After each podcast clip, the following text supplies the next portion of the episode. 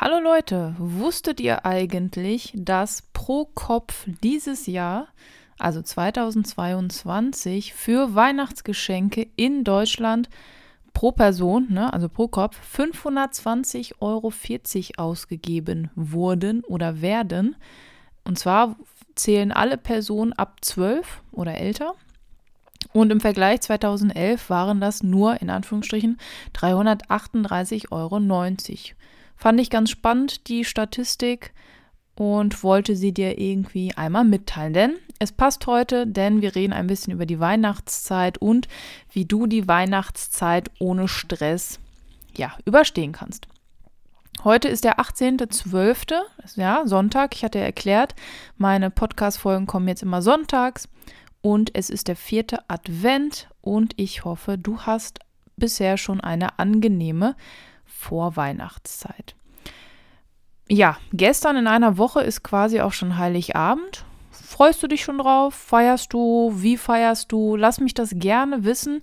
Ich wollte gerade sagen, schreib es in die Kommentare, aber klar, kannst du auf meinem Blog. Du kannst aber auch mir auf Instagram schreiben oder eine E-Mail. Ich mag das total gern, wenn wir in den Austausch kommen. So, Geschenke oder generell Weihnachten, so der Monat Dezember löst bei vielen Stress aus, finde ich weil es einfach darum geht, jetzt schnell in Anführungsstrichen noch Geschenke zu besorgen und man möchte dem Liebsten ja oder den Liebsten etwas Besonderes schenken und dann steht man wieder vor der Frage, ja eigentlich was. Und in dieser Folge möchte ich dir zeigen, wie du beim, also allerspätestens beim nächsten Weihnachten, also nächstes Jahr 2023, top vorbereitet bist. Ich habe ja eben gesagt, dass der Dezember für viele Menschen so eine stressige Zeit ist. Man hat sein ganz normales alltägliches Leben und jetzt kommen auch noch so Geschenke oder Ideen oder Kleinigkeiten dazu. Und ich löse das Problem wie folgt.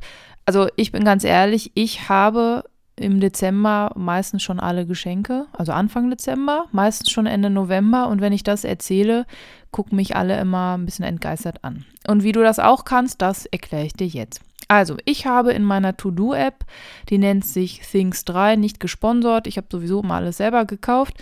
Und ich habe da einen großen Bereich. In anderen To-Do-Apps heißt es Projekt, aber bei mir ist das wie so ein Ordner. Und der nennt sich Familie und Freunde. Und in diesem, ich sage jetzt mal Ordner, also in dem großen Ordner, habe ich noch einen kleinen Ordner. Das ist bei mir dann ein Projekt. Und das, dieses Projekt heißt Geschenkideen. So. Und in diesem Projekt Geschenkideen, im Grunde ist es nur eine Liste, habe ich ja, einmal allgemeine Ideen. Das heißt, irgendwas, wenn ich irgendwas cool finde, ich habe zum Beispiel, sehe ich gerade, äh, Battle Card Europe, da kann man ähm, so wie Mario Kart selber das fahren.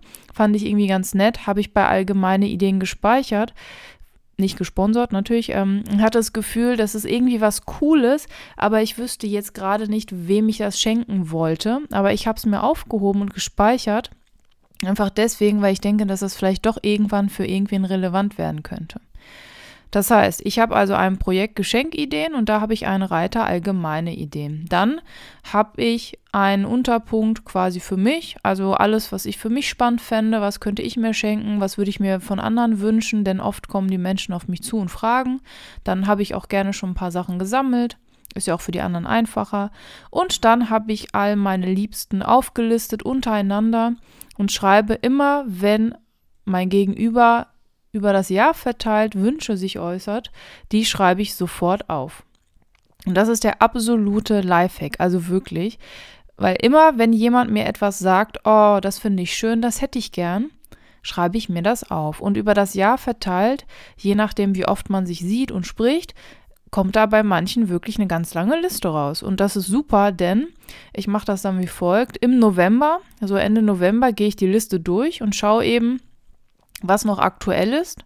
Viele Menschen sagen ja dann, ja, hm, also man kann ja ein bisschen das Gespräch dahin lenken. Manche haben sich diesen Wunsch dann auch selber erfüllt. Dann muss man einmal gucken, vor allem wenn der Wunsch irgendwie im Februar geäußert wurde und ich gucke im November. Aber das klappt immer. Ich kriege das immer mit oder es wird mir kommuniziert, wenn irgendwas sich doch bestellt wurde oder oder. So, und im November gehe ich meine Liste durch und schaue, okay, welches Geschenk macht jetzt zu der Zeit aktuell Sinn? Was worüber würde sich mein Gegenüber freuen? Natürlich jetzt, wenn der ein oder andere sich an den Kopf fest, ja, Weihnachten ist nicht, äh, also ist das Fest der Liebe und so weiter. Geschenke sind zweitrangig, ja, das weiß ich, aber nichtsdestotrotz stehen wir ja doch irgendwie alle vor diesem Problem, dass wir dem anderen etwas Gutes tun wollen und wir möchten irgendwie eine Erfahrung schenken, ähm, irgendwas Materielles, irgendwas, worüber sich der andere eben freut. So, und Ende November habe ich dann meine Liste fertig. Also ich selektiere dann und alles, was ich nicht im Geschäft finde, bestelle ich dann online. Ja, ich weiß, ich sollte mehr im Geschäft suchen, aber wenn es das da nicht gibt, dann muss ich leider bestellen. Und dann habe ich meistens Anfang Dezember schon alle Geschenke zusammen. Ich habe also nie den Fall, dass ich so last-minute-mäßig irgendwas noch suchen muss. Und selbst wenn, dann ist das ein Geschenk nur. Und das schaffe ich. Ich verkrafte aber nicht irgendwie 20 Geschenke für 20 verschiedene Personen innerhalb von drei Tagen. Nee, also das äh, funktioniert mit mir nicht. Deswegen, ich bin gerne vorbereitet, selbst zur Weihnachtszeit mit Geschenken. Und ja, wie bereitest du dich vor? War das ein sinnvoller Tipp?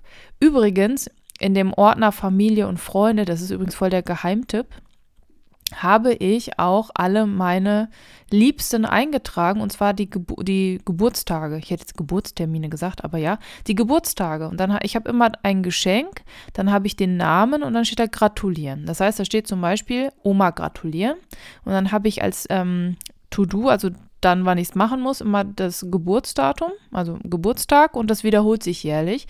Das heißt, immer wenn ich jeden Tag in meine To-Do-App gucke, sehe ich auch, ah, heute hat Person X Geburtstag, muss ich gratulieren oder möchte ich gratulieren.